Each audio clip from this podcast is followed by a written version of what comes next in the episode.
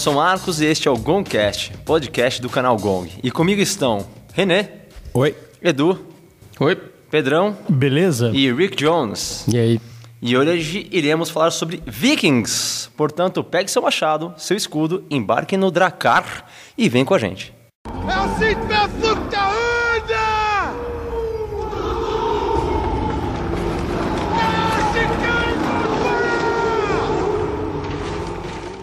Bom, para começar, Pedrão fará uma contextualização histórica, né? Para compreendermos um pouco desses caras que aparentemente não usavam é, capacetes com chifre, é isso? Confere? É bom, a gente tem duas, duas características de dois tipos de guerreiro, que eram os peles de urso, né? Que daí surge até aquele termo berserker, né? E tem os peles de lobo, que eu não consigo dizer o nome desses caras aqui. Ah, tenta aí, tenta aí. Vamos lá. Velheidnar seriam os peles de lobo e os berserkers né, seriam os peles de urso. É interessante, né? Parar para pensar que bear, né, pode ser bear, né, e fel pode vir de, de wolf, né, de lobo. Daria, faz sentido, né? Eu tô com um, um artigo aqui do, do Douglas Esteves Moutinho, que é Os Vikings do Medievo alguns aspectos culturais deles. Uh, os vikings começam, a era viking começa em 793 e termina em 1042. Então, ou seja, eles começam na Alta Idade Média e terminam na Baixa Idade Média. O que a gente precisa entender é que a maioria dos pesquisadores, né, os especialistas que trabalham a, a cultura viking, dizem que uh, é uma reunião de povos da Escandinávia. Então, a gente está trabalhando com Finlândia, Dinamarca, Suécia, né, que se unem e criam assim uma cultura que é essa cultura que a gente conhece como a cultura dos vikings. É, os vikings tiveram um papel na, na, na, sociedade medieval muito interessante. Né? Primeiro que ele, é, ele a gente até estava discutindo anteriormente que eles são muito considerados como piratas, né? como saqueadores. Uh, existem inúmeras teorias por que, que eles teriam, teriam saído das terras ao norte e partido para o sul uh, para começar esses saques. Então, aquela questão de que eles acabaram com o com os recursos naturais que eles tinham, uh, uma onda migratória, uh, pelo simples prazer de, de, realmente sair matando Deus e o mundo e por aí vai, né? Tudo que era contra eles, né? E por aí vai. Só que os, os vikings têm características que são bastante interessantes, que provam que eles não são completamente seres ignorantes que saíam batendo em todo mundo, que é o que geralmente fica no popular, né? Que a gente, a gente conhece. Uh, inclusive, este que vos fala também era preso dentro desse mundinho que achava que viking era só guerreiro. Os vikings tinham um papel estratégico em guerras, eles tinham um, uma estratégia de guerra, principalmente quando eles mandavam emissários para conversar com, em outros reinos. Esses emissários eles tinham um papel duplo, eles eram agentes duplos, porque eles, além de emissários, eles eram, eles eram também espiões. Então, eles chegavam nessas terras e já podiam relatar depois para o seu senhor o que estava acontecendo, como é que funcionava, como é que eram as defesas e por aí vai. Uh, um outro papel muito interessante com relação aos vikings é que realmente eles mudaram a característica geográfica da terra em que eles viviam. Bom, a gente vai, se a gente for trabalhar com os famosos Dracars, como bem disse o Marcolino na introdução do nosso, do nosso episódio, os Dracars eram embarcações formidáveis, eram, eram um exemplo de tecnologia marítima daquele tempo. Simplesmente eram os melhores barcos que tinham, né? porque o, o Dracar era feito de, de, carvalho, que era uma madeira muito resistente.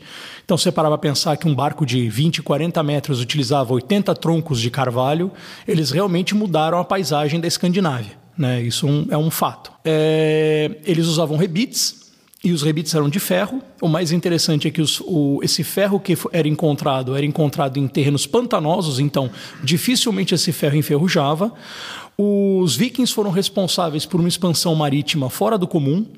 É sabido que o Érico Vermelho chegou à Groenlândia no século X e século acho que é século X, isso mesmo. No século X ele chega à Groenlândia e tem o primeiro assentamento fora da Europa, né? E diz também que no ano 1000 os vikings chegam à América do Norte, ou seja, a gente está falando de 492 anos antes né, da chegada do Cristóvão Colombo à América do Norte, os vikings já tinham chegado. E o lado sueco dos vikings fizeram uma grande expansão para o leste. Eles foram para o leste em suas embarcações. Então, é, a gente tem que pensar que os vikings eram é, pessoas extremamente habilidosas com essa questão da madeira principalmente na questão do Dracar. O Dracar, só para que é a maior, acho que é a maior característica, a maior herança que eles deixaram uh, para a sociedade, para a cultura, né, deles, eram barcos que eram longos, eram barcos extremamente leves e eram barcos chatos. O que eu quero dizer com chatos é que o casco do barco, a altura dele, tinha até um metro e meio de, de altura. Ou seja, o que era um problema. Eles podiam andar em todo tipo de, de, de água, então oceanos, mares e rios, isso não era um problema para eles. Uh, ao mesmo tempo, uma, uma inclinação de 9 graus, o barco naufragava. Então, eles tinham que ser exímios marinheiros e tripulantes, tá? E outro problema, outra desvantagem do barco é porque, como era, era, ele era muito chato, era muito lastro e apenas duas semanas de mantimentos para os tripulantes do barco. Tá? Essa é uma característica interessantíssima deles. E como eles eram exímios trabalhadores com madeira, Uh, todo mundo tra trabalha com a hipótese, grande parte das pessoas né, trabalha com a hipótese de que eles viviam só em assentamentos tribais ou qualquer coisa do gênero. Estou fazendo um, uma comparação genérica, não estou dizendo que seja isso, que sejam tribais. Mas os vikings simplesmente tiveram cidades uh, com casas de madeira. Inclusive chegaram a ter uma fortaleza tá? Não me recordo bem aonde exatamente, não sei se era na Noruega, mas eles tiveram uma fortaleza que foi um, foi um sucesso para o criador da fortaleza, mas ao mesmo tempo deixou de ser uma. Foi apenas aquela e acabou. É a única construção daquele tipo. E obviamente que a gente conhece a mitologia, né? A mitologia viking, né? Que é a mitologia com Thor, com Tyr, com Frigga, com Freya, uh, Odin, obviamente, Hela, né? Que aparece no filme que Marcolino ama de paixão, que é Thor Ragnarok, né? Opa, já vamos começar a falar dele agora. É, calma, fim... calma, depois, depois. o fim dos tempos, né? Para os, para os vikings. Yggdrasil. Yggdrasil, exatamente. É Valhalla, exatamente. Tem toda essa questão mitológica, mas que Uh, um dos últimos reis uh, vikings, que foi o Harald um, Dente Azul, ele trouxe o cristianismo. Olha. Então ele começou a trabalhar com o cristianismo, abandonando a crença uh, politeísta, né? abandonando essas, essa mitologia nórdica, tá? que é a famosa mitologia que a gente conhece. Então os vikings, nesse aspecto, Uh, tem muito mais a, a, oferecer. Obviamente, existem muitas lacunas, né? existem muitas coisas que são incógnitas, que os próprios especialistas têm dúvidas a respeito dos próprios vikings, mas que eles deixaram é, é, heranças e, e, grandes curiosidades, principalmente essa questão de assentamentos com cidades, com comércio local. A moeda deles não valia porra nenhuma, mas pelo menos as trocas eles faziam muito, eles faziam muito escambo. Né? A gente conhece essa parte dele da, da, da, guerra, da violência que eles tinham, inclusive a águia de sangue, né? que é uma, é uma característica que foi trazida por um deles quando eles invadiram uma, uma um castelo, se bem me lembro. Uh, eles pegaram o rei do castelo, abriram os, uh, o peito, tiraram todos os seus órgãos, abriram a caixa torácica e no for, ficou no formato de asas. Isso é a águia de sangue que eles fizeram, né? Ah, eles penduravam o cara, né? É, era uma coisa é. bem... É foda, né? É, bem finíssima, né? Uma coisa fina por parte deles. É, se você não entendeu do jeito que é, dá uma fuçada no Google que tem imagens sobre isso. Não fotos, tem desenhos, né? Fotos não dá. Mas acho que tem na, na série. Né? Na série eles série fazem isso. Na série eles fazem águia de sangue? Sim. Ah, legal. Então, os vikings... Uh, para muita gente que pensa né, é, é, que eles são só criaturas bestializadas que simplesmente atacam, eles deixaram uma herança cultural é, muito grande, principalmente para o povo da própria Escandinávia. É, sobre a águia de sangue, só eu fiz uma consulta rápida na internet aqui. Não é, não é o peito que eles abrem, é as costas que eles abrem. As costas? As costas que é. tem tem imagens. Google Imagens, águia costas. de sangue. Tem imagem, bota lá. Fantástico. Ah, suave. Inclusive tem um tipo um cosplay disso. Não é nada agradável, vou te falar, viu? cosplay. Então, o, o termo viking, né, dentro do, desse artigo, pode ser vig, que significa batalha, vik, riacho, pode ser wiki, que é acampamento, tem outra teoria que vai dizer que é vicus, uh, a partir do latim vicus, cidade associada à suposta mudança para pirata, uh, vikia, que é mover, wiccan, que é foca, uh, entre outros. Quer dizer, existem várias, como eu disse, existem várias lacunas e várias incertezas com relação à origem deles e principalmente a origem de certos termos, como por exemplo até o próprio termo viking nesse caso.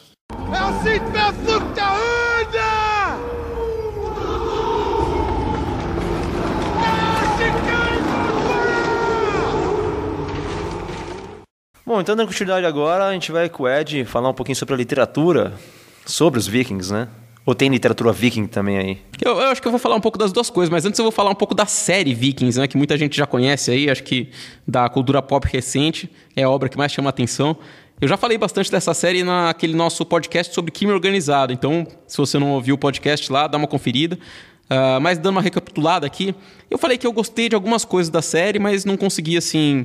Uh, tive um pouco de dificuldade, porque essa série ela tá num contexto de, dessas séries que mostram anti-heróis quase vilanescos, né? E os vikings, pelo menos no começo da série, são mostrados assim. Não, é, eu não vi muitas qualidades redentoras neles, né? Porque eles parece que a série quer que você torça contra os piratas analfabetos que estão lá indo destruir os, os monges que estão estudando latim em paz, né?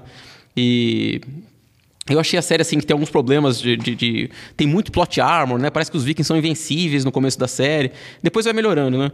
Uh, tem algumas cenas irreais, como algumas cenas de um de um cristão uh, crucificando o outro como punição. Quer dizer, os cristãos, por definição, não vão utilizar uma punição que seja crucificar outra pessoa, né? Ah, mas eles colocam o crucifixo em todas as igrejas? Por que não? É, justamente por isso, porque eles fariam isso para santificar outra pessoa, não para não pra punir outra pessoa, né? Então, assim. Nesse ponto, sim, verdade. É uma cena muito, muito surreal, mas enfim. Uh... É, é, verdade, eles sacrificavam as outras pessoas, né? Não eles mesmos. não crucificando, nem, nem os inimigos deles, né? Tipo, é o único jeito, talvez, que eles não pudessem fazer. Mas enfim, uh, fora um, um irrealismo ou dois, eles, eles eles têm muitas coisas do, da cultura viking, mas é mais baseado, acho que, nas lendas sobre os vikings do que uma coisa muito eh, preocupada em ser histórica, realista, né? É, o personagem principal ele existiu, né?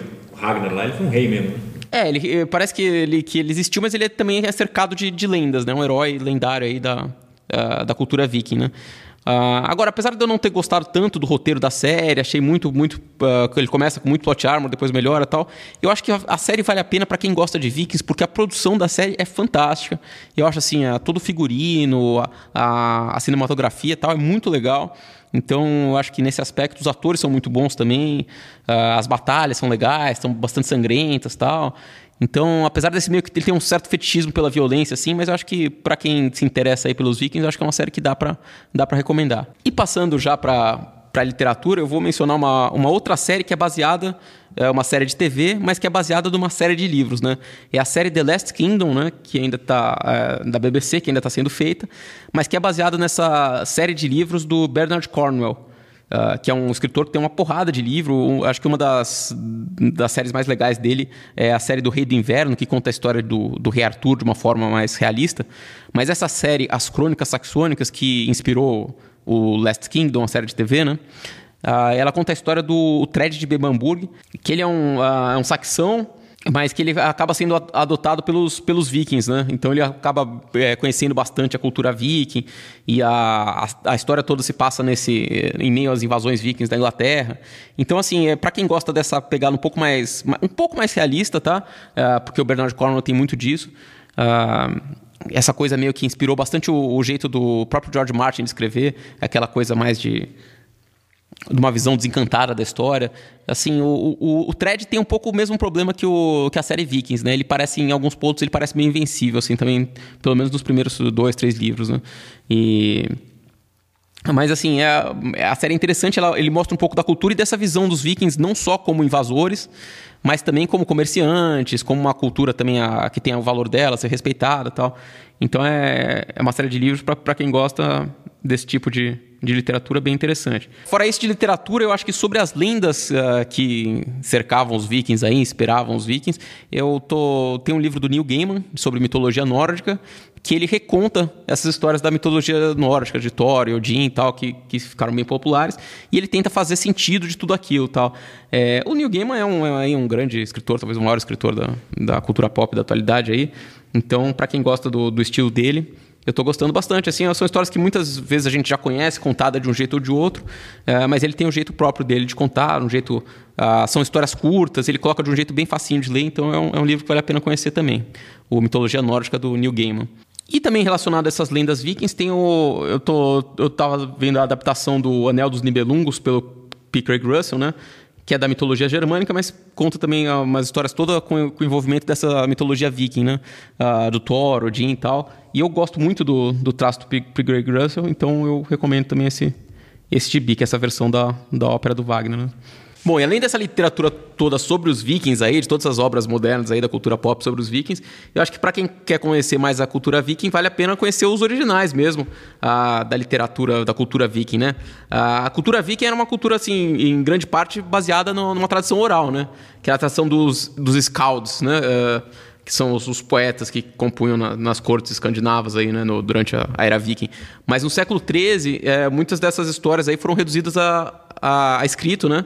Uh, por duas grandes obras, aí uma que é chamada de Aeda, né, que, que são duas, tem a Aeda poética e a Aeda em prosa, uh, e a saga de, de, de Volsung. Né? A Eda, as Edas contam toda a história do, da criação do mundo, da criação do Odin, do Thor. O, o, o Tolkien ele se baseou muito nessas, uh, nessas histórias aí para criar algumas coisas do Senhor dos Anéis. Uh, mas daí ele, te, ele tem também muito a ver com uma dessas eras, traz a história do, do Sigurd, da Brunhilde, que é a mesma coisa que, que inspirou o Anel do Nibelungo, né?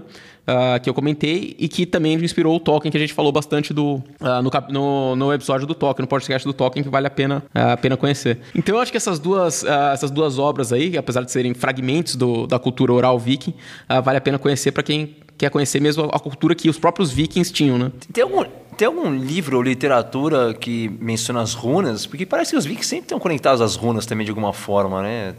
Dentro da mitologia deles, não sei que porra que é essa aí. Eu não, pra te falar bem a verdade.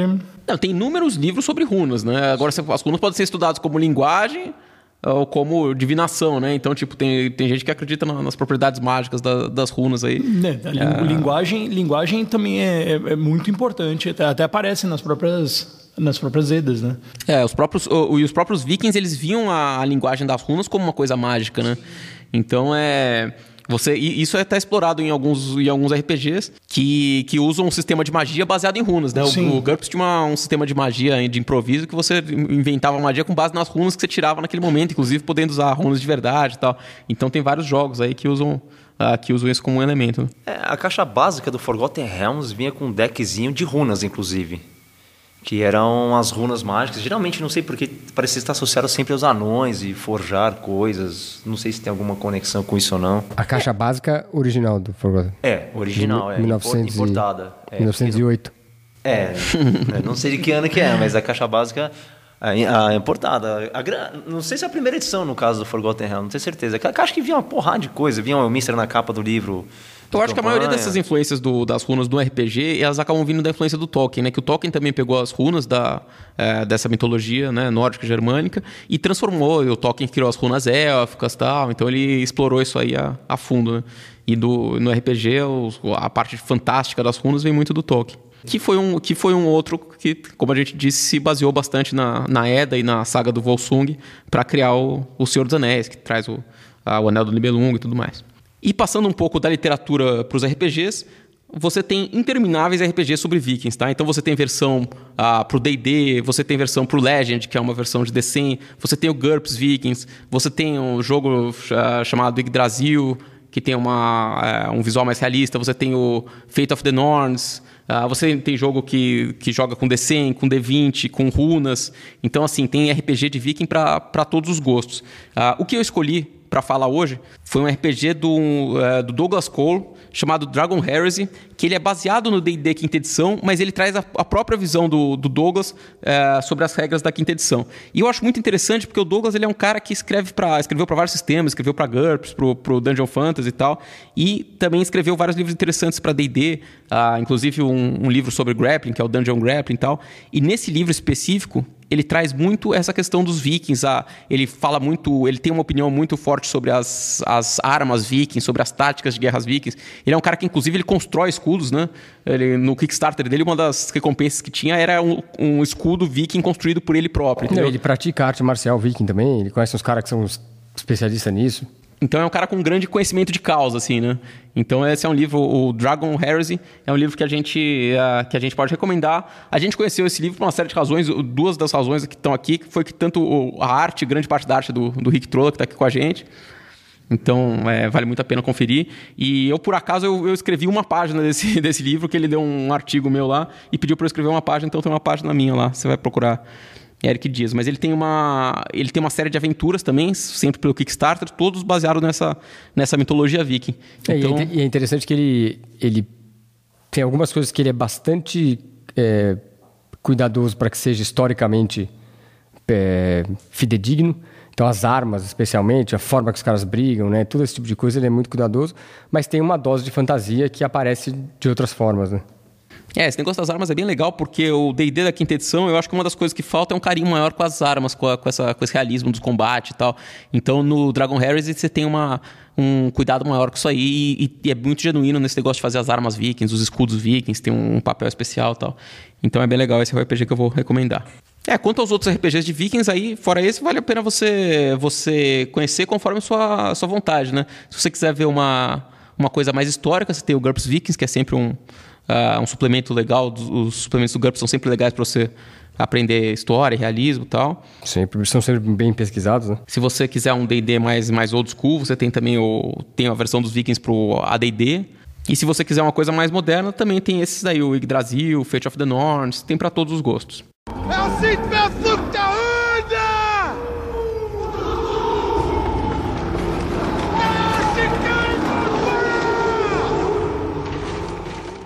Bom, estou dando sequência aqui aos jogos. Eu vou falar sobre alguns board games aqui. É, na Ludopedia a gente tem 72 jogos com tema de Vikings cadastrado por lá, né? Eu selecionei alguns, tipo 70. Não, mentira. Pelo né? Senão a gente vai passar o resto da vida aqui.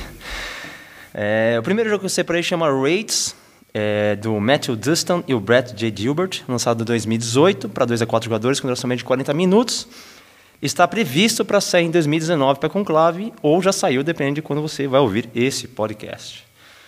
Ele é um jogo onde você tem um mapa com uma, um caminho, que seria tipo um, um rio, na verdade, e permeia várias costas, e cada jogador vai representar um dracar com vikings, e ele vai usar esse dracar para navegar essa costa e fazer várias atividades. Ele vai poder pegar mais vikings para o seu dracar, pegar mais armamentos, enfrentar monstros marinhos, saquear a costa com elementos diversos e, meu, vai pilhar, vai fazer tudo o que Viking gosta, né? Ele é um jogo bem simples, é um jogo bem família no caso, porque ele. Família, apesar de você saquear e matar, né? não ser um tema familiar, é um jogo família que a gente diz por causa da simplicidade do jogo, no caso, da, falta, da pouca complexidade que ele tem. Tá? Ele é um jogo de colecionar componentes, você tem que colecionar certos é, recursos que você vai adquirir para depois vender em certos lugares. Tem runas também que você acaba adquirindo também para poder fazer um set collection e tal.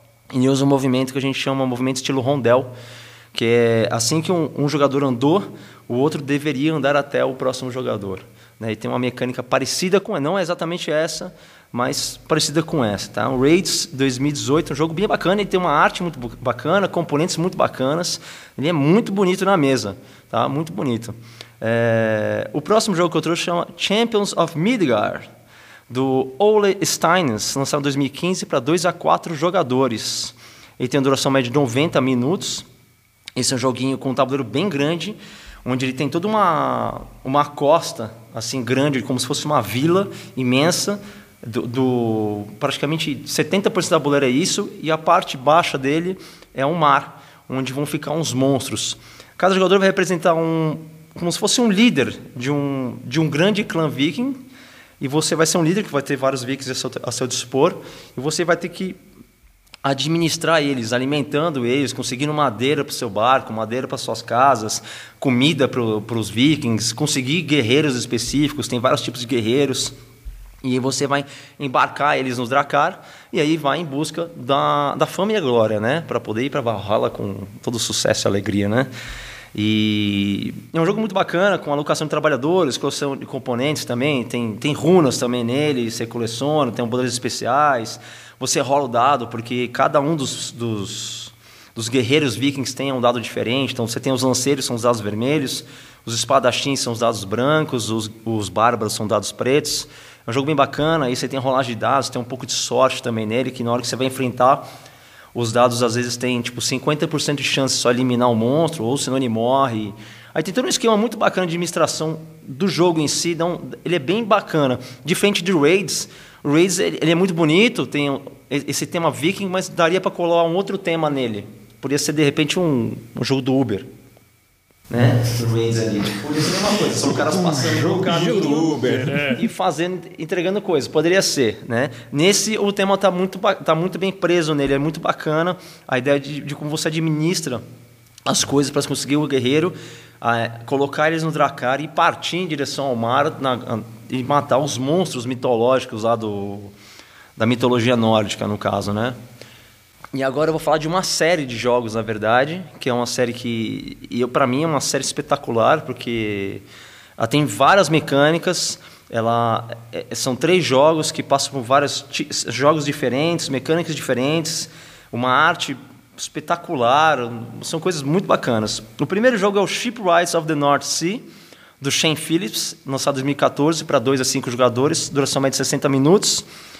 É, cada jogador vai ser, na verdade, um líder específico, mas onde você vai ter que construir barcos. Então você vai fazer uma gestão de cartas na mão, vai fazer um draft, você vai pegar as cartas na mão e vai colocar essas cartas na mão, e esses caras vão ser os artesãos específicos. Tem vários tipos de barcos, eu queria muito, eu esqueci de ter separado, de ter separado para esse episódio, porque tem todos os barcos vikings, com os nomes mais absurdos, cabulosos para ser falados aqui, e o Dracar é só um deles.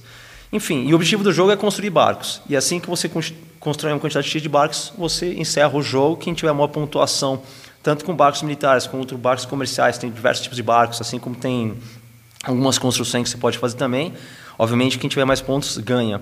É um jogo bacana e tem uns mecanismos inovadores, como a mesma carta, onde você é, coleta algumas, alguns vikings, alguns aldeões para você, também é a carta do, do comércio. As costas dela tem outra funcionalidade.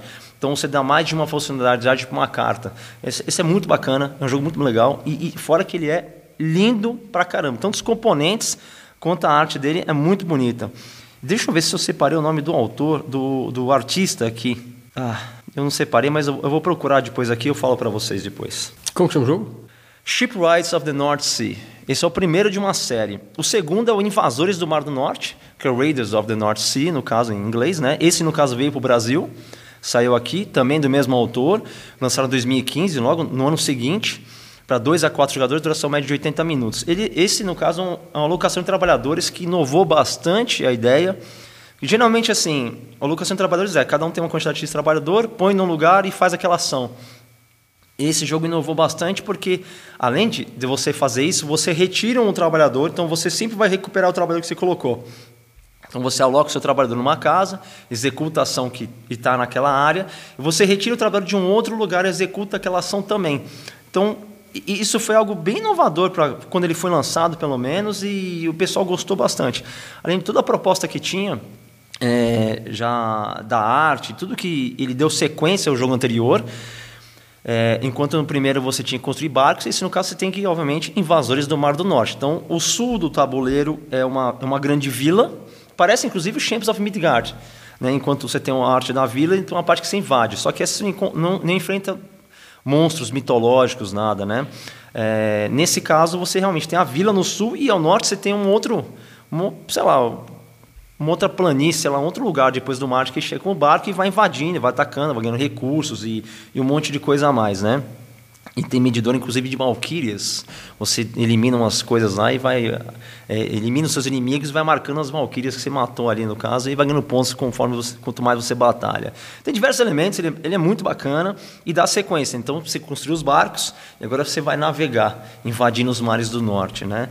E o terceiro jogo que eu trouxe aqui chama Explorers of the North Sea, que também é uma sequência desse, então depois você já invadiu o, Mar do Norte, uma determinada região, você resolve explorar todo o Mar Norte, né? Ele foi lançado no ano sequente, em 2016, pelo mesmo autor, esse é para 1 a 4 jogadores, com duração média de 60 minutos. Esse tem um pouquinho mais de elementos, né? então ele tem colecionar componentes, você vai fazer um set collection de recursos, como porcos, galinhas e um monte de coisa mais, são alimentos que você dá para os vikings. Você vai colocar peças, porque você vai explorando o mar, então você tem um, uma peça inicial onde é a costa viking e conforme você vai navegando você vai descobrindo que vem, vai montando o mapa na verdade né é muito bacana porque ele é um tabuleiro modular então às vezes você joga você forma um mapa novo inovador assim meu, muito bacana, né? Também tem controle de influência de áreas, porque os vikings descem nessas ilhas que vão aparecendo, e podem fazer um outpost lá, né? Uma, como é que chama outpost? É, seria uma barraca, um, um outpost seria? Em português é. Entreposto.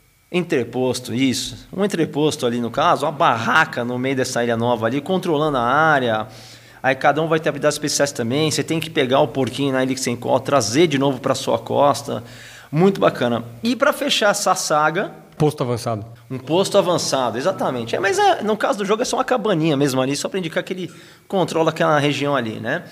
E para fechar essa saga, a gente tem o The North Sea Rune Saga. É uma expansão, na verdade, não é um jogo, onde a ele foi lançado em 2016 junto com Explorers of the North Sea. Era um extra, na verdade, no Kickstarter lá. E ele tinha uma proposta muito interessante, que era a ideia de você juntar os três jogos. Você podia jogar cada um dos três jogos separadamente e você podia fazer uma saga, jogando os três jogos em sequência. E, esse, e essa expansão fazia exatamente a união dos três, onde você começaria construindo seus barcos, e aí você ia é, invadir algumas regiões do Mar do Norte e depois explorar o restante dos mares do Norte. Esse é é uma expansão muito bacana, porque ele veio, cada jogador vai ter um, vai ganhar um chefe no caso com essa expansão, né? Ele tem missões específicas para conseguir umas runas nórdicas loucas lá e tal. Ele vai trouxe mais novas cartas para o Shipwrights, novas cartas para invasores do Mar do Norte. Ele teve runas especiais de bônus, conforme você ganha um dos jogos ou, ou, ou completa missões específicas, você ganha essas runas, essas runas vão te dar bônus. E ele trouxe cartões de arte assim que são espetaculares. Meu, realmente assim, muito, muito, muito bonitos, né? E antes de encerrar aqui, eu sei que o pessoal que curte board game talvez você fique indignado que eu não tenha citado alguns aí que são muito famosos. É, eu vou citar só mais três rapidamente, que é o seguinte. O primeiro é o Vikings Gone Wild, que são, é baseado no jogo de videogame, ou de PC, não tenho certeza agora, mas enfim, é um jogo É um game. é um game, é. Viggs Gone Wild, que é um deck building. Eu não joguei ele, mas fiquei muito interessado em jogar, parece bem interessante. E o Feast for Odin, não joguei. Eu sei que é um jogo clássico aqui, o pessoal adora ele, é um jogo pesado, porque a caixa pesa uma tonelada. E por fim, o Blood Rage, que é um jogo de miniaturas imenso. Não sei se já chegou a ver. Eu vi a arte desse capa dele. então, pessoal, é muito bonito e tudo mais, mas sendo bem sincero, é bonito, mas ordinário. Né? Eu posso ser altamente criticado nesse momento por isso, mas bonito, mas ordinário. É o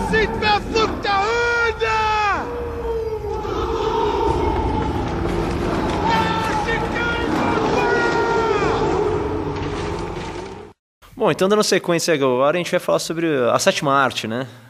Os vikings na sétima arte e a sétima arte dos vikings, tem isso ou não? Sétima arte dos vikings? É, mas vocês que fizeram muita arte? Não? Depende do que você considerar. Certamente não a sétima arte.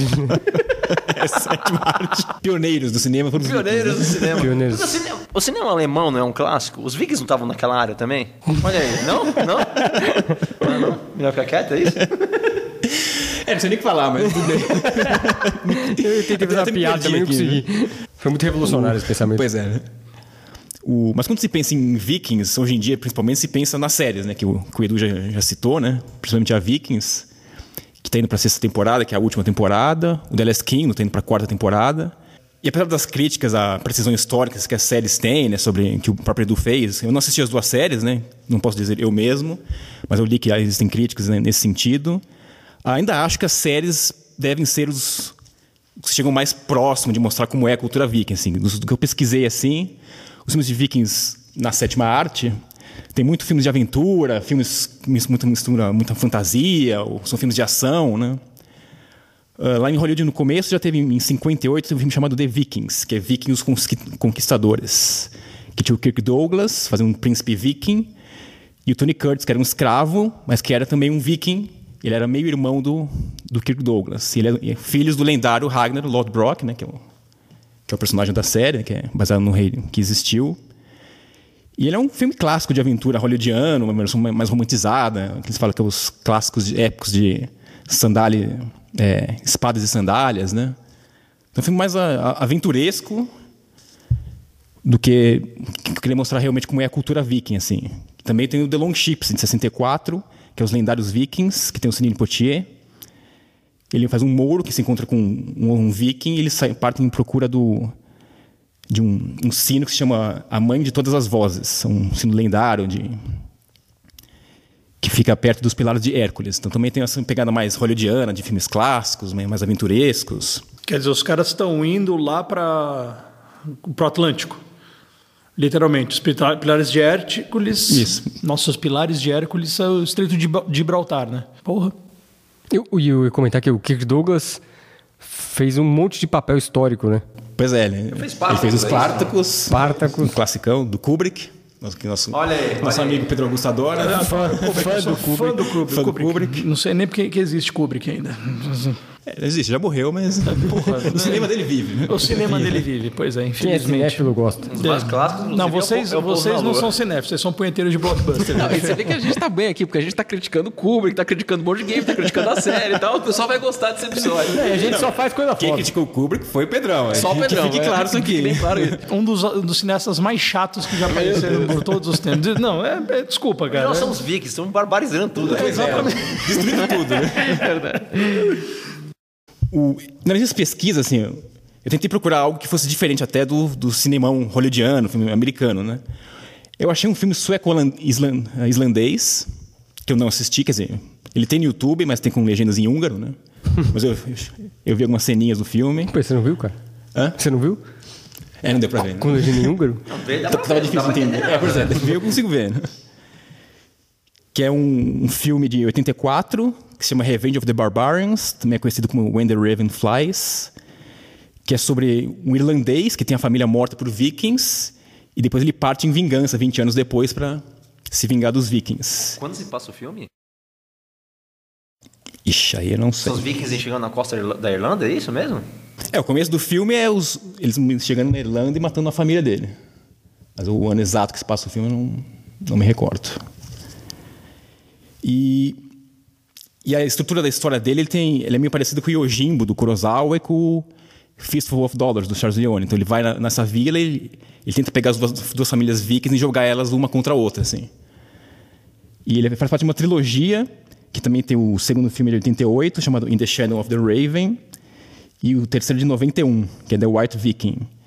E assim, o diretor ele tentou fazer algo que desconstruísse esse estereótipo dos vikings, assim, então que não fosse só esses bárbaros que matassem todos. Então ele, ele tentou fazer algo mais autêntico que mostrasse os vikings como realmente era. Eu não assisti o filme, foi o que eu li né, nas minhas pesquisas que eu fiz. O, vou até colocar o link aí para quem, quem quiser ver com legendas em húngaro. Quem Vai que tem entender- alguém que manja. Alguém entende, né? É só para lembrar que, a, fazendo uma pesquisa rápida aqui, a, a Irlanda foi atacada em 795 e depois tem outros ataques que são já no século X, que já é uma, uma, segunda, uma segunda leva viking para lá. Que já é mais perto do final, já é mais perto do final da era viking. já é mais né? perto do final da era viking, exatamente. Ah, indo um pouco mais para frente agora, temos em 99 o 13º Guerreiro.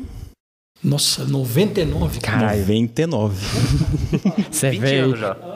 20 anos. Olha que tá todo velho. Vocês são velho pra caralho. Pois é, ele fez 20 anos, que a gente Tá junto que junto pariu. Matrix, né? É, Meio um pouco menos celebrado, mas junto com o Matrix. Pois é. Um ano clássico, inclusive, né? Só filme bom, hein? Aliás, muito menos celebrado que ele foi um desastre de bilheteria. Ele, até anotei aqui. Não sei como pode ser isso. Ele custou 160 milhões, que teve várias refilmagens, que eu vou explicar pra já. caralho.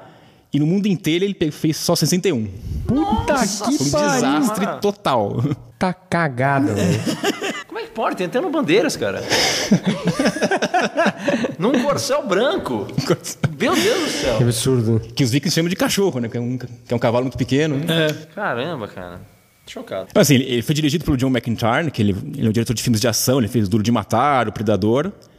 Mas assim, o primeiro corte do filme para as sessões testes foi um desastre. assim, as pessoas odiaram o filme e depois eles fizeram refilmagens de várias cenas, mudaram o filme. Só que essa refilmagem foi feita pelo Michael Crichton, que era o, o filme é baseado no livro do Michael Crichton, né? Que é o cara que escreveu Jurassic Park, tudo. Que é um livro chamado Eaters of the Dead, que é Devoradores de Mortos, que ele escreveu em 76. Ele pegou a história verdade real do Anhed ibn Fadlan, né? que é um personagem que realmente existiu, que, diferente da história que tem no, fi- no filme, mas ele existiu, né? Ele fez essas viagens para converter o islamismo em vários lugares do, do mundo. E ele pegou essa base da história e misturou com a história do Beowulf. Então, que eles enfrentam um monstro. Então, ele, ele mudou um pouco o nome dos personagens. Então, em vez do Beowulf, tem o Bullywolf. Em vez da Grendel, tem o Wendel. Então, ele baseou... E a própria ideia dos três guerreiros também é uma ideia de uma, um mito escandinavo que existiu. puta cara eclético esse Michael Crichton. né? pois é. O cara escreveu Jurassic Park e um. E essa porra. Eu acho que, só fazer um parênteses aqui, o 13 terceiro Guerreiro tem essa coisa interessante que é a, a junção da cultura é, nórdica com o personagem islâmico, né? Sim, é um- que é o árabe. Antônio é, Bandeiras. E parece que os vikings têm, assim, ninguém sabe exatamente o que aconteceu, mas eles chegaram numa época a tocar o terror em Portugal. Inclusive chegando a Lisboa, que era dominado pelos, pelos árabes na, naquela época. Então teve algumas relações, assim, de, entre os vikings e os, e os árabes, né? Inclusive em, em Portugal. Eles até usam um personagem da árabe até para explicar um pouco sobre a cultura no começo do filme Vicky. né? Então ele, ele não conhece, ele vai perguntando para eles como é que funcionam as coisas. Tem um funeral no começo do filme lá de um personagem. E o Michael Crichton estava falando, ele, ele é escritor, mas ele também é cineasta. Né? Então ele, ele dirigiu o, o primeiro Westworld é dele, ele que dirigiu. é mesmo? Original. Também, é. Então ele que foi fazer essas refilmagens, não foi o John McIntyre, foi ele que foi fazer as refilmagens, ele mudou várias coisas do roteiro, Cara, o cara tem todas. em todos. Por que ele não dirigiu o Jurassic Park, então? Porque ele não é o Spielberg. É, né? ele é o Spielberg, né? Spielberg- Outro nível, né? O Ian foi legal até que ele, que ele usa o, o árabe para aprender um pouco da língua. Tem até uma, uma cena meio ridícula do filme, que é que ele aprende a língua dos, dos vikings em uma noite, né? ele, vai, ele, ele vai ouvindo os vikings durante uma noite, ele vai pegando ali. Mas é só usar matemática. Os árabes são famosíssimos pela matemática. Aquele mi- miguezaço de roteiro, né? A cena assim é até legal, que você vê eles, eles falando em viking e vai, vai ficando em inglês, assim, narrativamente até, mas ridículo ao extremo. Ele, Ah, mas de será repente ele que- tá falando que nem um... Mas será que foi uma noite só mesmo? O que Será foi? que foi uma noite só mesmo? Olha, eu revi o filme, que faz muito tempo que eu não tinha visto, e me sei pareceu ser uma noite só. Mil e uma noites, não? Mil, mil e uma uma no- noites. Isso, exatamente. Até porque são dois, duas ramificações de, de línguas completamente diferentes, né? Mas Pois cara- é, né? Perfeito. Ah, outros filmes. ah, alguns filmes que eu não vi, mas que eu achei na minha pesquisa. Que tem o Desbravadores, que é o Pathfinder. Que acho que o Edu viu, né? Eu vi, é um filme, assim, é um filme bem, bem peculiar, né? Porque o- é a história de um cara que ele é. ah, ele é um viking, basicamente, criado por, por índios nativos americanos, né? É, chamado Ghost. É, perfeito. E nessa história ele leva a ideia do viking. Tá salado. É, do viking pirata, invasor tal, ao extremo. Então os vikings nesse filme são praticamente orcs, assim. Eu vi essa comparação feita numa crítica. Os bichos são os, os, os putas selvagens, eles querem fazer um genocídio indígena total no, no- no país. Então eles realmente são, são mostrados como vilões aí. Então esse é outro extremo aí da, da visão do. E ele é criado pelos índios, vikings, né? Isso. Ele é criado pelos índios e depois ele quer se vingar dos, dos, dos vikings, né? É, exatamente isso. Ele, na verdade, está protegendo os nativos americanos dos, é, da, de uma invasão viking, né? E realmente os vikings eram invasores, mas assim, no filme eles são uns, uns psicopatas, assim. O filme não é grande coisa, não. Mas achei interessante saber essa visão. E eles falam, e no filme, eles falam a. Os índios americanos falam inglês e os vikings falam islandês lá, sei lá, a língua que eles falavam no- é, na época, um islandês reconstruído, sei lá. Então dá essa, essa, esse aspecto meio cultural pros caras tal. Eles são os, os exóticos lá, né? É o, o- o europeu que é o exótico lá, não é o, o índio americano que é o exótico, né? Isso É um duelo de exóticos. É, por aí. O... É, você tem o Beowulf no 13º Guerreiro, tem o filme do Beowulf, né? Quer dizer, existem, tem mais de um, mas o mais recente é o de 2007, que tem a Angelina Jolie, tem o... Ele é roteirizado pelo Neil Gaiman, que eu também não lembrava disso. É mesmo, não lembro também. É o Neil Gaiman e o Ro- Roger Everett, outro cara. É uma animação, né? É, tudo captura de movimentos, e é tudo, mas tudo uma animação por computador ali. Ah, um outro que eu não vi também, mas que também achei na minha pesquisa é o Outlander, tem o Jim Caviezel, tem o John Hurt, que é um misto com ficção científica, né? Não sei se você chegou a ver isso? Eu assisti também. É uma mistura do. também, novamente, do, do Beowulf, né?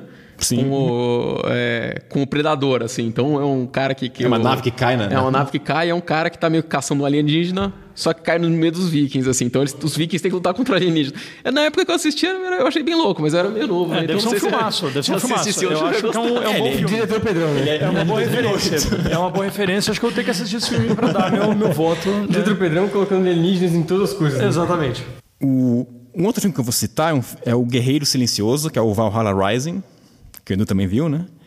Que é do Nicholas Winding Refn, que é um diretor. eh, ele é nórdico, esqueci o, país exato. eh, Dinamarquês, talvez? Não. Acho que ele é dinamarquês. Ah, é que, é, que o, o filme, inclusive, é atuado pelo Mad Mikkelsen, né? Que, que é dinamarquês também. E é um filme um pouco mais alternativo, digamos assim, né? que o- ele se passa ali no, no século XI, ali 1096 depois de Cristo, Meio no norte está fazendo a transição para o cristianismo, assim. E tem um personagem do Mads Mikkelsen, ele é um, é um mudo, um guerreiro mudo, que ele é um escravo e ele ele ele participa de umas lutas, meio uns, umas lutas contra os outros escravos também no começo do filme. Ele acaba eh, conseguindo se soltar desses esses caras estão prendendo ele. Ele encontra um grupo de vikings que, que se converteram ao cristianismo e estão procurando a Terra Sagrada. Eles partem em busca da Terra Sagrada. Mas é um filme mais ah, meio atmosférico, mais É um filme devagar, é lento pra É. caramba. Você esteja preparado pra assistir esse filme em velocidade vezes três, é isso. Porque. Assim, o filme- ele é mega violento. É bem feito, é violento. O ator é ótimo, não? Mad Mikkelsen Mikkelsen é é ótimo, apesar dele não falar nada no filme, É, né? não precisa falar nada, quer dizer. E- mas assim, é um filme viajandaço, né? Os caras até tomam umas drogas no meio do filme lá. É, tem umas partes meio psicodélicas, mais pro, mais pro final ali, que eles estão. Mas é um filme atmosférico, bem violento.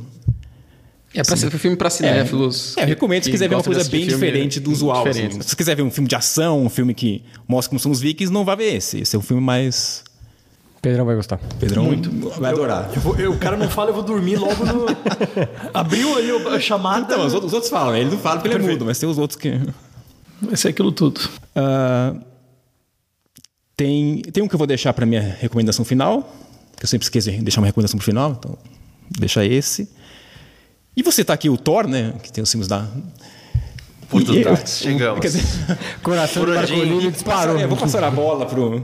Tem, tem todo Thor, Thor 1 e 2, 2 que são uma bosta, né? Lixos. Jesus, não é possível. Isso é uma boa. É a construção de um personagem se consagrar no episódio 3. Puta lixos. um, É a prova de que a, a gente tem no cinema. Você, René, por favor, me corrija se estiver errado. A- geralmente, a, a continuação do filme geralmente é uma merda. Thor Ragnarok é claramente a consagração de que isso é um erro. Isso é um erro. Episódio 3 é a melhor coisa que tiveram no mundo da Marvel. No mundo da Marvel. Eu aguardo os Guardianos da Galáxia explodir Não, completamente. Oi? Se quiser citar mais do filme. Ah, co- como? Eu não sei nem o que falar. São tantas coisas, tantas emoções, tantas coisas pra falar naquele filme. Tudo é bom. O Hulk é bom, o O Thor é bom. Marcolino tem pra si que esse filme, Thor Ragnarok, é o ápice É o ápice. da escala de, de- de Escala- filmes dele. Escala de risômetro. sim. Escala de Eu risômetro. fundei, na verdade, a minha escala de avaliação de filmes depois de assistir Thor Ragnarok. Não Eu nos pergunte de por quê, tá? Porque isso é uma coisa que só o Marcão entende. Pois é. Ah, gente, nossa. É um, é um clássico da. Assim, que realmente é melhor dos três. aquele filme. É, Agora, é, isso, Até isso, porque- isso nós não, é. concordamos. Eu acho que apesar deles fazerem Thor um palhaço, né? Que tipo, talvez ele não seja assim nos quadrinhos, o filme é, é- é melhor que os outros Thor. Melhor que os- Não, é sim. melhor que os três, mas também não é tão difícil ser o melhor que os três, né? Porque os outros dois são um lixo. O primeiro filme até chamaram o Kenneth Branagh, que é um diretor de filmes shakespearianos, né? Tentar fazer um negócio mais shakespeariano, mas não deu muito certo. né? Uma bosta. Continua sendo uma porcaria. Pra mim, o Taka Waititi aí, o, como é que chama o diretor? Taika Waititi, acho que é isso. Waititi, acho que é assim eu não sei qual é o nome do. Taika, Taika, Taika, o Waititi. Isso, esse cara aí pra mim virou diretor fenomenal, porque um filme espetacular, cara. Você já viu outros filmes dele? Nenhum, mas eu quero assistir todos agora. Eu vi um Porque- outro dele, que legalzinho. E estou ansioso, porque ele vai fazer, inclusive, o Thor 4, né? O, que, é a Jenny Foster, E ele né, que no caso. adiou por enquanto, né? ele que vai fazer o Akira, né? Love entra... Nossa senhora! Olha o potencial Não, disso. mas Olha acredito que o Akira não vai ser uma comédia, né? Ele disso. sabe disso, né? Olha o potencial desse filme. Não, não precisa de um filme do Akira, E cara. ele tá envolvido É, no. também acho que não precisa, mas... No Mandalorian, né? Do, do Star Wars, Nossa, aí, né? ó. É só sucesso. Só sucesso. Taika Waititi, que aí é só sucesso, cara. Só sucesso. Cagaram o Thor o do Mandalorian. começo ao final é só alegria. É só Acabaram alegria. com o Mandalorian. Não, mas dá pra A presença do comédia é pres- é os, sensacional. os irmãos russos lá, que fizeram os Vingadores, só faziam comédia antes de fazer filme de super-herói. Tá vendo? É Então, mas eles só faziam comédia e aí foram fazer super-heróis, não o contrário. Ele transformou o personagem no melhor momento dele. O melhor momento do Thor. É, assim, mas o filme, de fato, é o melhor dos filmes do Thor. E, mas o que me incomoda é isso que o Edu falou. Não é o personagem de Bina. É outro Thor. É o Thor palhaço. né? É, Eles viram que não funcionou o Thor um, pouco mais sério, porque ele não é tão sério assim nos outros filmes, né? É, o Thor vai funcionar mesmo no. No Vingadores, né? O, o anterior a esse, do Endgame, né? O Guerra Infinita. Guerra Infinita. Aí o Thor aparece mesmo, né? É, E aí ele volta No Endgame ele volta a ser um de forma estupenda. Volta Lebowski. né? De forma estupenda. Tá certo, perfeito. O Thor Ragnarok é muito bom porque ele faz as pazes com o irmão. entendeu? Ele viaja a galáxia. Entendeu? Ele vai enfrentar. Ele começa com enfrentando o Sulfur lá, o deus do, do fogo do inferno lá da forra lá, e acaba com o cara fenomenalmente. Entendeu? Aí o martelo é destruído. Aí tem que forjar um machado novo. É, a vila é boa, a vila é. Aí encontra o Hulk. A Hela, né? Ela é boa. Mas, então, a Hela é fantástica. Aí, né? Quem que é a atriz da Hela, inclusive? A Kate Blanchett. A Kate Blanchett. A deusa do- Fantástico. dos Então infernos, do submundo, Aí, isso? Que coisa boa. Tem um monte de colorido, fanta- as cores são fantásticas, a trilha sonora é fantástica. Tudo é bom, cara. Tudo é bom no filme. A cena do Hulk chegando e descendo na Bifrost é a melhor cena de todas.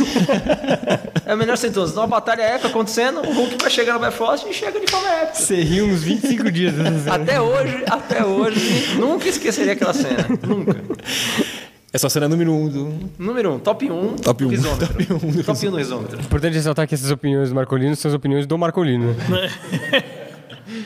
Estamos fazendo várias ressalvas das opiniões aqui hoje, né? Várias opiniões únicas. O tema Vikings é controverso. E é isso. É, É isso, né? é isso. Acho que é depois Senão eu vou desse- ficar falando o resto da noite Não dá o pra esperar, não dá pra esperar isso. Melhor ir tipo pros. É a melhor forma de encerrar o cine... a sétima arte é Thor Ragnarok. É que perfume da! É que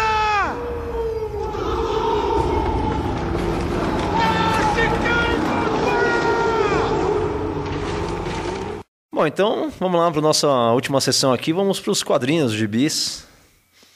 E aí já vou começar a pergunta. Os vikings faziam gibis ou não? É, hoje tá... Bom, como foi dito aí pelo Edu, era oral a comunicação deles, então Ah, é verdade. só se fosse um gibi oral, não sei como é que funcionaria isso. O... Mas, já que estamos falando de Thor, Opa, vamos começar bem já. comecemos com Thor, né? É, claro que como no cinema e como em- nos board games e em outras mídias, Viking é um tema que os quadrinhos gostam. É, apesar de não terem tantas histórias de Viking assim, mas tem, tem uma quantidade significativa. E o mais famoso de todos os personagens é o Thor, né? Thor não é um viking, porque ele é um deus viking. Mas é, tem várias histórias dele que acaba, inclusive, é, vivendo entre os vikings. Enfim, tem vários momentos da história dele que tem a ver com isso. O, o Thor é o deus do trovão, né? Nórdico. E ele foi criado pelo Jack Kirby e com o Stan Lee e o Larry Lieber. E e ele foi um personagem assim bem explorado durante boa parte da história dele. Mas quando um o Walter Simonson, que é um artista e escritor, foi chamado para trabalhar no Gibi, em 1982 para 83, ele começou desenhando e depois ele recebeu a incumbência de escrever e desenhar. E ele meio que redefiniu o personagem. É, Ele refinou o Thor. Porque ele trouxe, e o que ele fez de mais legal foi trazer muitos dos aspectos é, da história dos vikings, do, do- desse panteão nórdico, para o universo do Thor. Então ele escreveu a Surtur Saga, que é uma história fudidaça do Thor, é, onde ele inseriu uma série de outros personagens importantes. O Bill Raio Beta surge nessa, nessa saga. É, ele ele caracteriza e dá vida para muitos dos coadjuvantes do Thor que até então eram muito menos, menos interessantes. É, é uma história de proporções épicas, que é relacionada às sagas nórdicas. É, então é tipo uma super space opera, mas com momentos muito humanos. assim. Ele é um cara muito bom nesse sentido, o, o Walter Simonson. É, então ele, ele dá momentos muito únicos e poderosos para os coadjuvantes do Thor. Que, momentos esses que foram muito explorados nos filmes do Thor, nas participações do Thor, nas participações do Thor, né? É, inclusive nesse filme aí do, do Ragnarok. O, aquele cara que fica com as metralhadoras lá para segurar a galera no filme, lembra? Ah, sim, eu... Esqueci o nome dele. Como é que é o nome dele? Ele é meio coadjuvante, no final das contas. É, é, ele é um- eu sei que ele é importante, inclusive é um O, vilão. o Idris até. Elba? Não. Não. Cal Urban. É o Caru? É, é o Caru. Ah, acho que é o é personagem do Caru, Caru. né? E Puta chute. isso sai, isso sai dessa história, sai da história do- do- da saga de Surtur. E o Bill Hellbat é o primeiro personagem que não o Thor a levantar o martelo do Thor. Que hoje em dia é a festa do Caquito, todo mundo levanta o martelo do Thor, né? O Capitão América, Jane Foster, todo mundo pega. Mas naquela época ninguém levantava. E ele pega e ele cria um primeiro impacto nesse sentido, né? Então, assim, é uma história definitiva do Thor, é essa, essa saga do, do Walter Simonson. Se você gosta do Thor e não conhece, não leu, vale muito a pena. O cara das metralhadoras é o. Executioner, muito bem lembrado. Exatamente. E é uma saga muito boa e ele traz uma série de outras coisas interessantes pro papel do Thor. Assim, o Thor anteriormente ele era um médico, ele se disfarçava como um médico entre os humanos e aí ele batia lá o A bengala? bengalinha no chão e ele virava o Thor, né? E o, o Walter Simonson acaba com isso. Ele passa a ser um Thor o tempo inteiro, só que ele se veste de humano, tipo o Clark Kent, né? Ele se veste e ele, ele assume um um nome nórdico, né? Sigurd. E ele passa a viver entre os caras, trabalhando em construção. E, então é uma puta história animal, assim, vale muito a pena. E ele enriquece muito esse, esse universo do Thor através da história dele. Tem muitas outras boas histórias do Thor. Tem a passagem do Jason Aaron, que é mais recente, que é o cara que está escrevendo o Thor hoje, que está terminando de escrever o Thor, na verdade. Ele fez uma série de histórias, uma delas eu vou até falar em indicação, mas ele é o responsável por essa transição da Jane Foster ter virado Thor, né, também, ao longo do processo mais recente. Então tem muitas histórias fodas. É, e tem uma história que chama Thor Vikings, que saiu em 2003 e é escrito pelo Garth Ennis, que é o, o escritor do The Boys, né? Essa série da, que virou série na Amazon, e desenhado pelo Glenn- Fabry. E é o Thor tretando contra uma invasão de vikings zumbis em Nova York. Ou seja, puta salado o negócio, mas, mas é interessante também. Então, se você gosta do Thor, se você tem interesse, dá uma fuçada nessa história do Walter Simonson, que vale muito a pena. Ele já é um senhor, ele, ele trabalhou no Thor de 83 a 87, hoje em dia ele já tem mais de 70 anos, mas ele é um puta cara foda.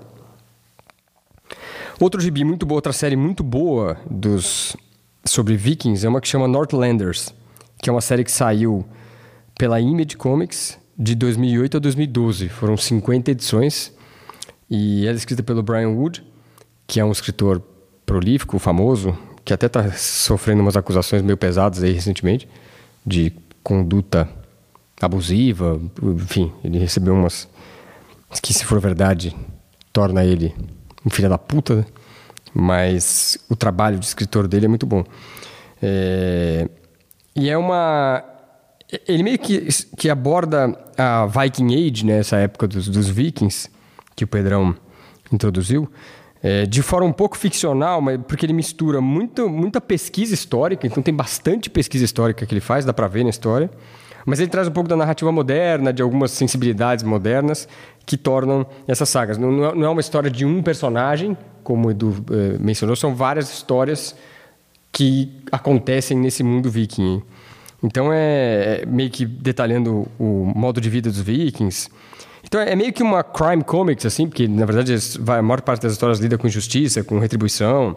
Então são temas desse tipo, mas pautado num, num, num tema histórico de vikings, né?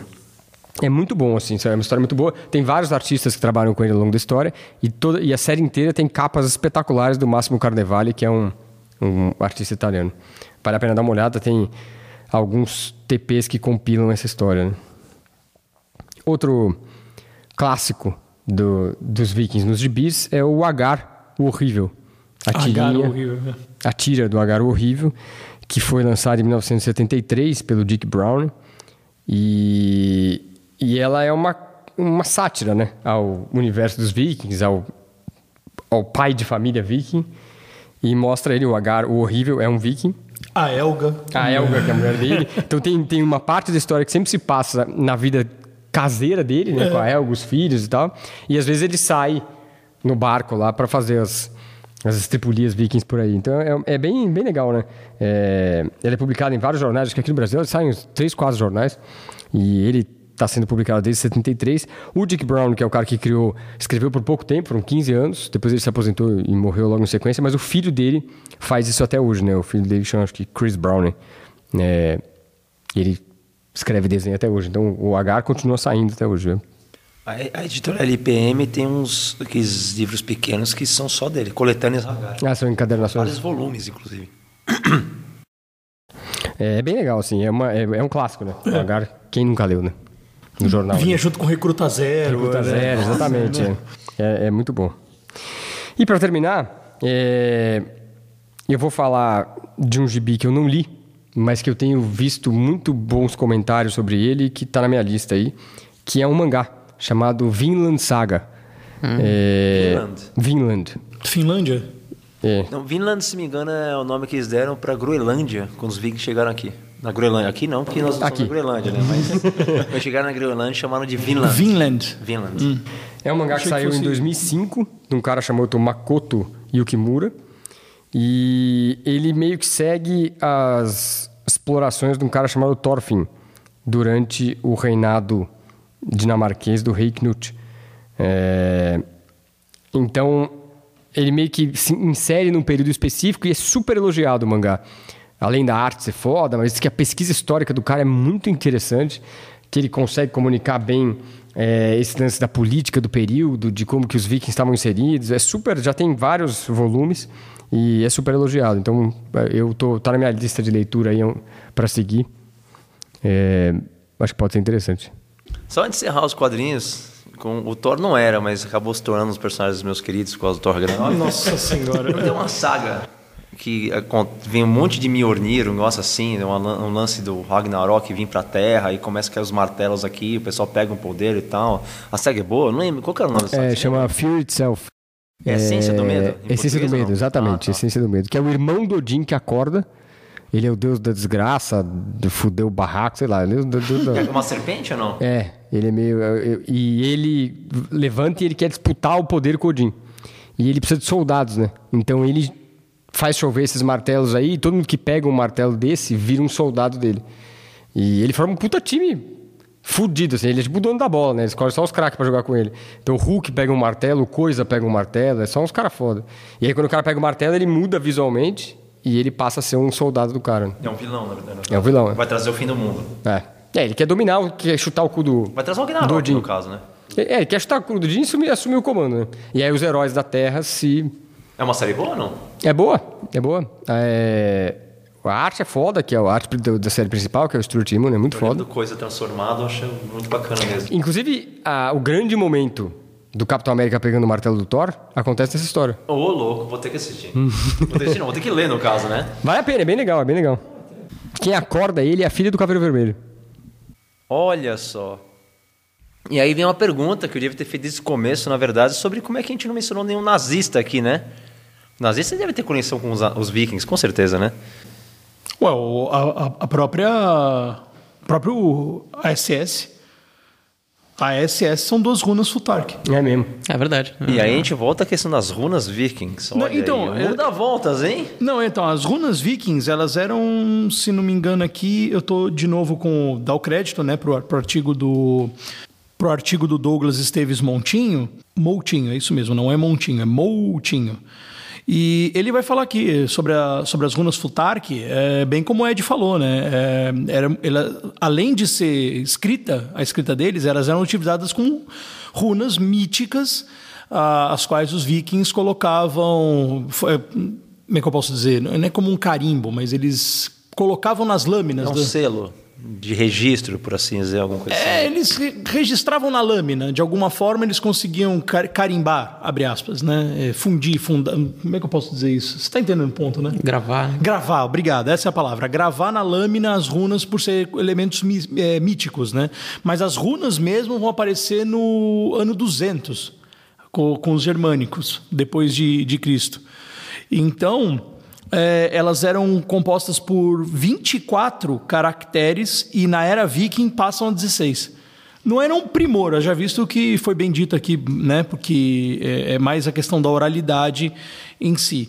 Mas elas tinham muito essa questão da, da, da questão. ah, tinham muito essa questão mítica, essa questão ritualística que funcionavam dessa forma. É, desculpa mudar o rumo, mas é que um dos personagens clássicos do, da- do nazismo é o Caveira Vermelha, obviamente. Sim. Né?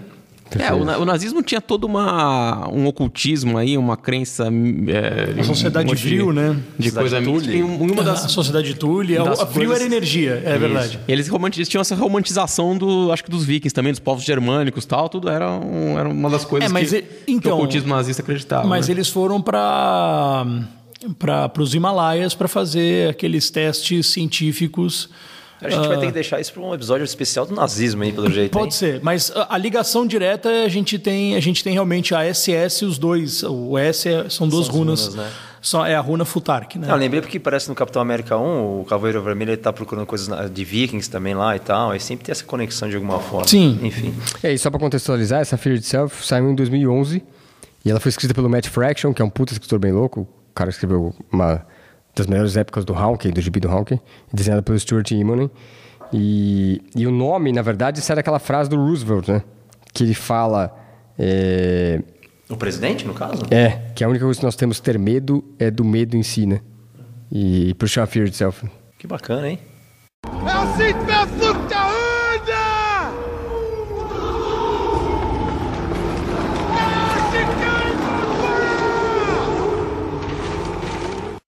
Bom, então, antes de concluirmos aqui, vamos fazer algumas indicações básicas aí.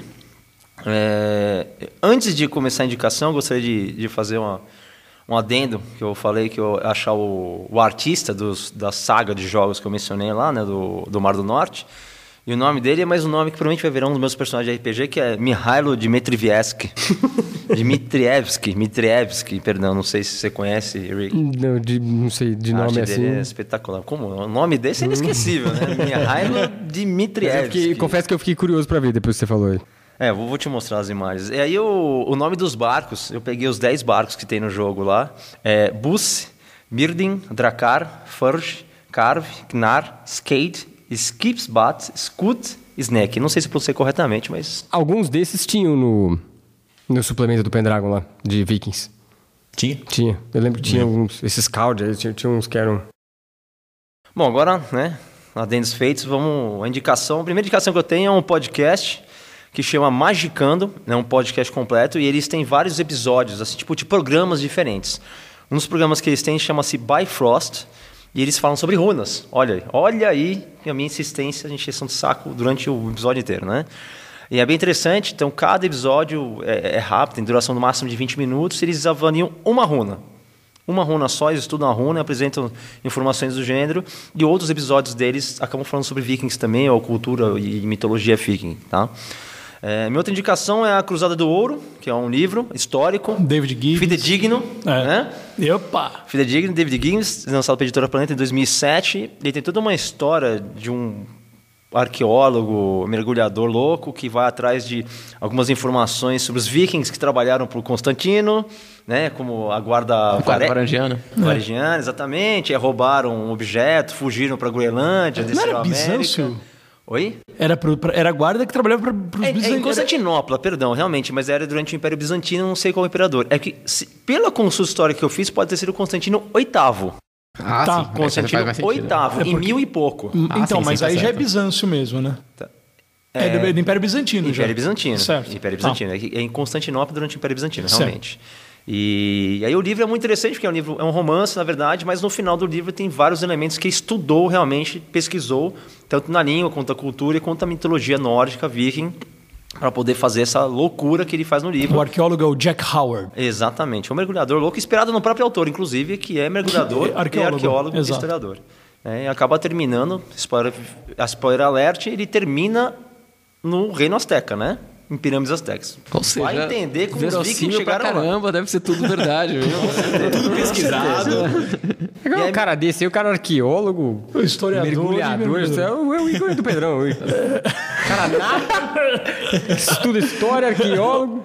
Só falta colocar os alienígenas nos livros dele. E tocar um instrumento musical, né? Isso, Exatamente. Perfeito. E para concluir minha indicação aqui, ó, é, eu vou indicar para vocês o Dicionário de História e Cultura da Era Viking, é organizado pelo Johnny Langer, da editora Ah. Edra, lançado em 2017. Você estava nessa indicação também? Essa aí? Tá, muito bom. É, isso é bacana, isso é realmente já um pouco mais, coisas mais fidedignas da cultura viking. O... Indicamos umas coisinhas mais leves de viking, né? A gente falou só de os vikings matando. e- É, foi um episódio meio selvagem. Selvagem, hoje, né? digamos. Ah, de Viking você tem a aventura de Érico Viking, filme de 89, uma comédia com o Tim Robbins, dirigido pelo Terry Jones, que é um dos mon- cara do Monty Python. Que é um viking que descobre ali que ele não gosta muito desse negócio de pilhagem, de assassinatos. Ele, tem- ele não É o Vink aprovado pelo Edu. Viking para o Edu, isso. E aí ele faz uma viagem para Valhalla para pedir para os deuses acabarem com Ragnarok e tudo. É um filme, divertido, assim. Bom, vai ser bom, hein? Parece ser bom esse filme aí. Eu já gostei, já. Um outro que eu vou citar, é, ele, ele é mais sobre mitologia celta, na verdade, mas os inimigos do filme são os vikings, que é um- é uma animação de 2009, né, uma animação franco-belga irlandesa, que foi indicado ao Oscar, inclusive, no ano, que é uma viagem ao mundo das fábulas, The Secret of Kills. Ah, esse Animação bem legal. desenho é animal. É, É, então. fantástico, é muito bonito. É bonito mesmo. Como os bárbaros são os vikings, os, os vikings são os vilões do filme, né? Você tem. Tá dentro. E, e a minha indicação mesmo, que é o do Como Treinar o Seu Dragão, que é o melhor, melhor filme sobre vikings que tem. Melhor, melhor. Com certeza. É, Você compreender com certeza. viking? é sensacional. né? Sensacional. Tá aí. Que ele é baseado numa série de livros, né? da autora que é Cressida Cowell, assim, livros infantis, com Que 12 são, livros. E os livros são um pouco diferentes, né? É, parece que são bem, são Os bem dragões diferentes. né? falam. É, Sim. tem uma pegada um pouco diferente do que é o, o, o filme. O filme é uma adaptação. né? É muito mais realista os livros, inclusive. Muito mais dragões falam. O, mas é um filme. É um, já tem três animações, né? Eu não vi a última ainda, que é, que é desse ano. Mas as duas primeiras são muito boas, que é da DreamWorks, né? E tem uma série pra TV também, né? Tem a série pra TV também. É da DreamWorks, mas é nível Pixar ali. Não, é, a Animação- é foda. A animação é foda, Design de personagem é foda. É. É tudo fodido. A arte é muito foda. Carga dramática da história, assim, tudo. tudo. É. Aliás, se você gosta desse tipo de coisa, os artbooks também são espetaculares. filme. No final do, do filme tem um acontecimento que eu não vou dar spoilers aqui, acho que não já é, viu, mas Mais dramático, é foda. dramático ali, que é, É muito é foda a minha mesmo. recomendação. É, bom, de recomendação eu vou. Começando, eu vou responder a pergunta que começou o episódio aí, já que ninguém respondeu, né? Opa. Se os chifres, se os chifres usavam vikings, não, se os vikings usavam. Ter que entrar. se os vikings usavam chifres do capacete, a resposta é que não, né? Uma coisa das que a própria Wikipédia cita como um dos erros mais comuns aí da- que as pessoas eh, cometem. Aliás, nós fomos enganados, né? Você- A vida inteira, né? É, pois é, o Agar usa, usa os chifres. né? É, os vikings não usavam capacete com chifre, eles não eram caras enormes, né? Pois é, Todas as descobertas históricas aí mostram que os caras não eram enormes. Só fomos enganados. Pois é, coisa que a gente não sabe sobre os Vikings. Mas eu, eu lembrei disso também porque acho que vale a pena citar o Skyrim, né? Que apesar de não ter. ah, não se passar eh, na Escandinávia, ele se inspira muito na, na, na cultura viking, né? Então, o Skyrim, que é um dos melhores jogos aí de, de todos os tempos, eu, eu gostei muito, muita gente gosta, eu acho fantástico, assim, um jogo imperdível. Cara, foi uma afirmação ousada, hein? Um dos melhores jogos de todos os tempos. Olha, eu vou falar pra mim que foi um dos que eu mais me, me enfiei lá nesse Tá jogo. nas 10 listas.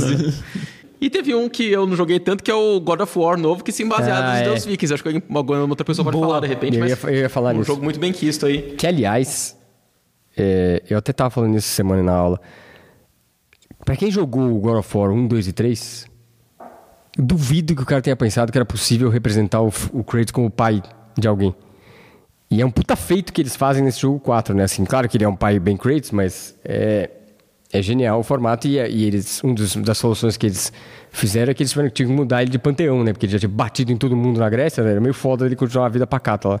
Então ele vai pra, pra enfrentar os nórdicos, né? E aproveitando esse, já que a gente falou uma ou duas vezes do Neil Gaiman, né? Nesse livro do Mitologia Nórdica, o Neil Gaiman ele menciona que a mitologia nórdica foi uma das mitologias que mais o inspirou, né? Comparado com as outras mitologias grega, romana e tal.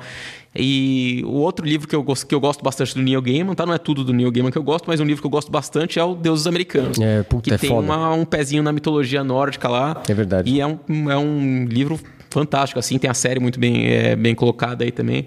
Mas acho que esse é um, um livro que eu recomendo aí. É, eu também acho muito foda esse livro dele.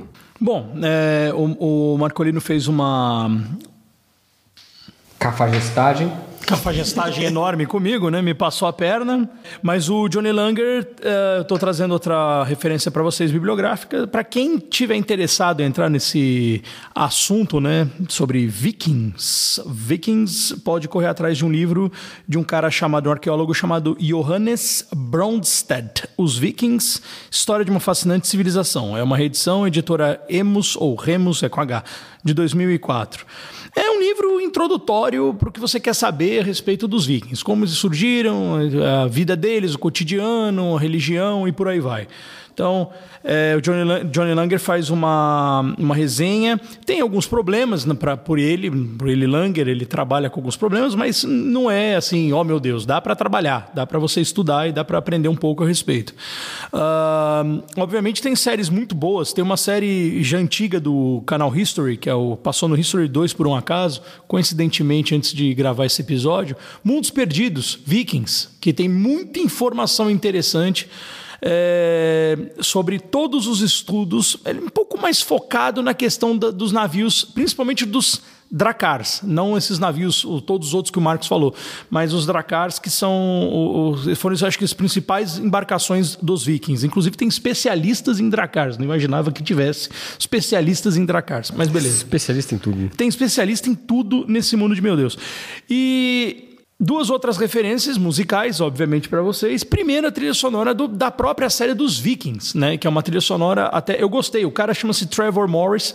Ele fez a trilha do Castlevania, ele fez a trilha do. Castlevania é do Netflix. É, ele fez a trilha do Tudors, ele fez a trilha do Iron Fist, ele fez algumas trilhas para séries originais. Do Iron Fist conta negativamente. Conta negativamente, a série é uma merda. Não, é tô brincando. Eu não sei se a trilha sonora é ruim, mas a, a série é uma bosta. Eu né? gostei particularmente porque quando eu tava ouvindo a, a, a trilha do, do, do Vikings, eu falei assim, putz, esse cara tem uma pegada meio Hans Zimmer, assim, sabe? Aquela, principalmente a trilha da, da trilogia do Cavaleiro das Trevas. É, eu gostei muito, particularmente eu gostei muito, até porque o cara trabalha com bastante instrumento de percu- percussão, né? Que é uma coisa que os, os Vikings tinham muito. Agora, se você tá afim de ouvir alguma coisa ainda mais voltada a essa questão dos vikings, eu sugiro que vocês escutem um grupo chamado Skald. S-K-A-L-D. Tá? É um grupo que canta ah, chants, que são cantos, né? São cantos. Cantos nórdicos. Animalesco, assim, é foda. Assim, de repente você quer jogar a tua aventura viking, você tem a trilha dos vikings que é um prato cheio e de repente você está naquele momento de socialização, o mestre quer colocar uma, uma coisa, uma música mais é, dentro do, do, do, do caso no dentro do ambiente viking, esses cantos são fodidos. Vale muito a pena. Essas são as minhas recomendações. Scald, que significa bardo, né? Bardo. É, são os, os Bardo. trovadores. Os É, os trovadores, é. mencionei. Bom, é, eu vou indicar alguns gibis, mas pegando carona aí nessa... se- no Pedrão ter citado o History Channel, tem uma série que tem passado no NetGeo Wild sobre a Escandinávia que é espetacular também. Chama, em inglês chama The Wild Scandinavia, em português chama é, O Extraordinário Território da Escandinávia. Que na verdade é uma série focada em mostrar é, bicho, a vegetação, lugar e tal, mas eles vão abordando várias coisas ligadas aos vikings ao longo do processo. É uma puta série animal, uma puta imagem espetacular, gravada com um monte de drone e tal. E os drones estão revolucionando muitas das filmagens. É verdade. Quem está acostumado a ver programa de bicho, por exemplo, os drones mudaram várias das coisas, né? E, então vale muito a pena. É, em termos de gibi, eu vou indicar o- uma, série, uma série de três gibis cha- chamada Siegfried, que não é exatamente viking, mas como o Edu explicou, é baseado nos, nos mitos nórdicos. E é uma série europeia, um gibi francês, de um cara chamado Alex Alice, que é um puta artista foda. E é muito boa a história, conta a história do Siegfried, da, da, da, da lenda do, que faz parte da lenda do Nibelungo. E a primeira edição saiu em 2007, a segunda em 2009 e a terceira em 2011. E a arte é espetacular, a história é muito boa. Tem, tem uma edição americana que saiu, acho que ano passado, há pouco tempo atrás. E, mas se você tiver interesse, se o seu foco for a arte, sugiro você comprar a edição de colecionador, o Collector's Edition lá, que é maior, vem um monte de extra, a arte do cara é foda. Então é uma série muito legal. É, se você quiser dar uma olhada nessa saga do Walter Simonson que eu falei, a Marvel tem uma edição encadernada chamada The Walter Simonson Omnibus, que meio que compila toda essa história que eu falei da Surtur Saga, esse período aí, e que é bem legal. E também recomendo que você dê uma olhada na Thor God Butcher, que é o início da saga do Jason Aaron, escrevendo, ele escreve o Thor, acho que uns 4, 7 anos, sei lá, faz tempo pra caralho que ele escreveu o Thor. E o início da saga dele tem esse evento que é o God Butcher, que é tipo um serial killer de deuses. E o Thor tem que enfrentar esse cara. Então é muito louco. É escrito pelo Jason Aaron, desenhado pelo Esad Ribic. É foda a série. Então vale a pena. Er schickt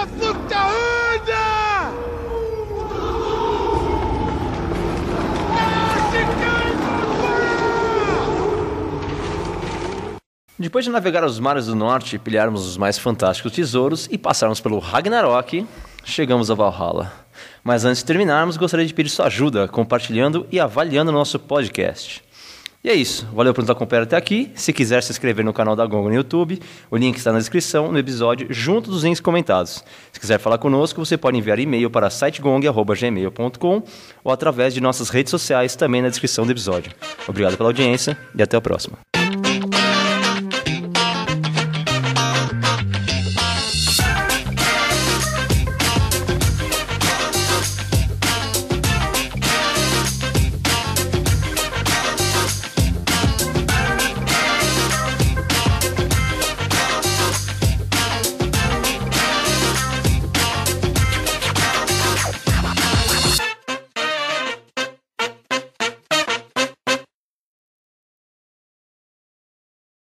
Ah, existem inúmeras teorias ah, do porquê que eles teriam saído das terras ao norte. Viking. Lembra disso? Viking. Perfeito, para ilustrar. É.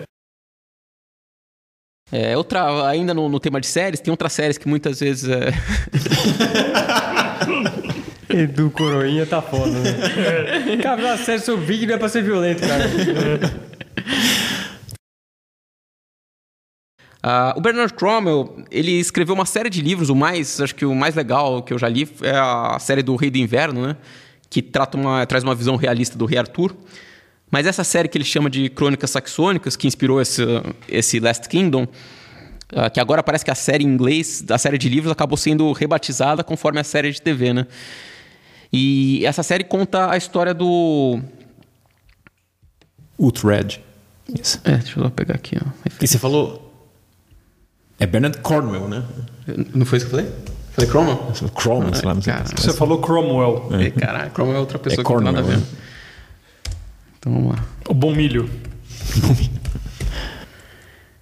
É... Fora que eu falei pro assim, ah, então vamos começar com literatura e tal, e vamos falar sério. Pau no cu do Marcão, né? Ele falou no começo, ah, além, ele falou antes, além de, de livro, falava. Só queria ressaltar que o Edu vai falar pouco e ele nem chegou no livro ainda. Caralho, onde que eu parei? Então, eh, acho que não... Começa a usar. Fala de novo, fala de novo a parte do, É, quem faz o The Last Kingdom só. do Bernard Tá. Cornwell. É, É isso. Vamos pro cinema então agora? Sim, sim. Depois eu, é, Claro. eu queria dar uma complementar no negócio que eu esqueci de falar. Ah, não aguentou. Mas Pode ser, em qualquer hora, você vai ter que enfiar lá. Ele vai enfiar lá. Não falou o suficiente. Agora, mano. Agora ele vai pra porteira. É, ficou se controlando ali pra não falar, agora... Você vai incluir no René, que vai René então?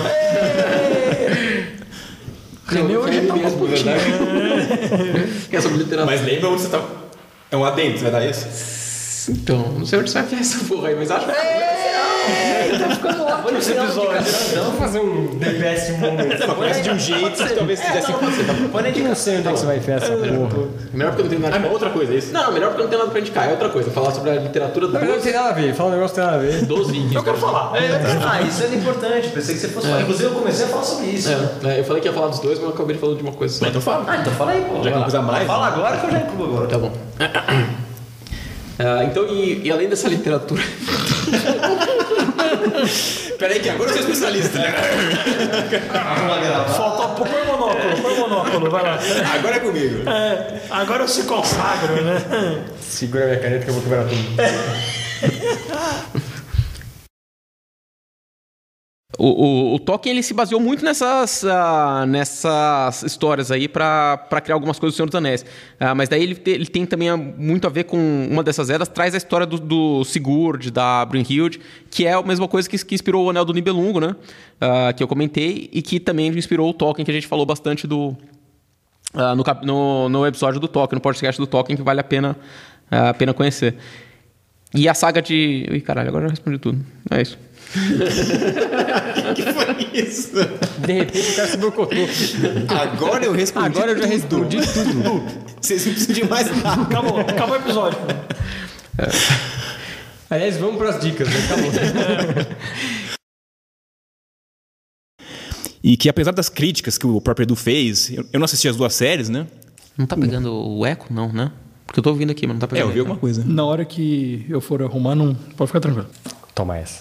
A hora que eu meter a mão, tá tudo Na hora certo. que eu meter a mão no negócio. Eu resolvo. Eu resolvo essa porra. Afinal, eu sou fã do Aquaman. Quem que é profissional aqui, Quem é caralho? profissional aqui? Se você se meter a babaca e não conseguir falar mais, eu te, você vai apanhar daí. Né? Só segurar. É, Você não segura nada. Fala dos vikings aí, caralho. Sou arrombado da porra, cheio da puta. O... É, você tem o Beowulf no 13º Guerreiro, tem o filme do Beowulf, né? Quer dizer, existem, tem mais de um, mas o mais recente é o de 2007, que tem a Angelina Jolie, tem o... Ele é roteirizado pelo Neil Gaiman, que eu também não lembrava disso. É mesmo, lembrar também. É o Neil Gaiman e o Ro- Roger Everett, outro cara. É mesmo animação, né? É, tudo captura de movimentos, e é tudo, mas tudo uma animação por computador ali. A curiosidade que fica, a questão que fica, a Angelina Jolie realmente estava nua na cena ou não? Ela precisou ficar nua para fazer a cena? Acho, que- acho que não, né? Provavelmente não, devia ser uma dublê de corpo, né? Dublê de corpo ainda? Que absurdo isso, baixaria. Lara Croft já fez melhor. Eu não lembro dela estar nua no Lara Croft. Não, não tava nua, mas os bicos dos peitos dela estavam presentes. Na versão do Lara Croft que o Marcão baixou na internet, ela tá nua. A versão XXX. ela... Essa parte vai ser cortada, né? Se o Marcão for um viking mesmo, ele não vai cortar. Vai cortar. Se ele for viking mesmo, vai ficar não tudo, vai né? cortar, vai ter que ter putaria. Se é viking. Inclusive, as... Se é viking, tem que ter putaria. Tem que Tem estar que ter putaria nos Vikings. Vinland, é, Vinland ficou Groenlândia ou seu que Não, é é América do Norte. A costa da América do Norte. Não é Groenlândia? Não.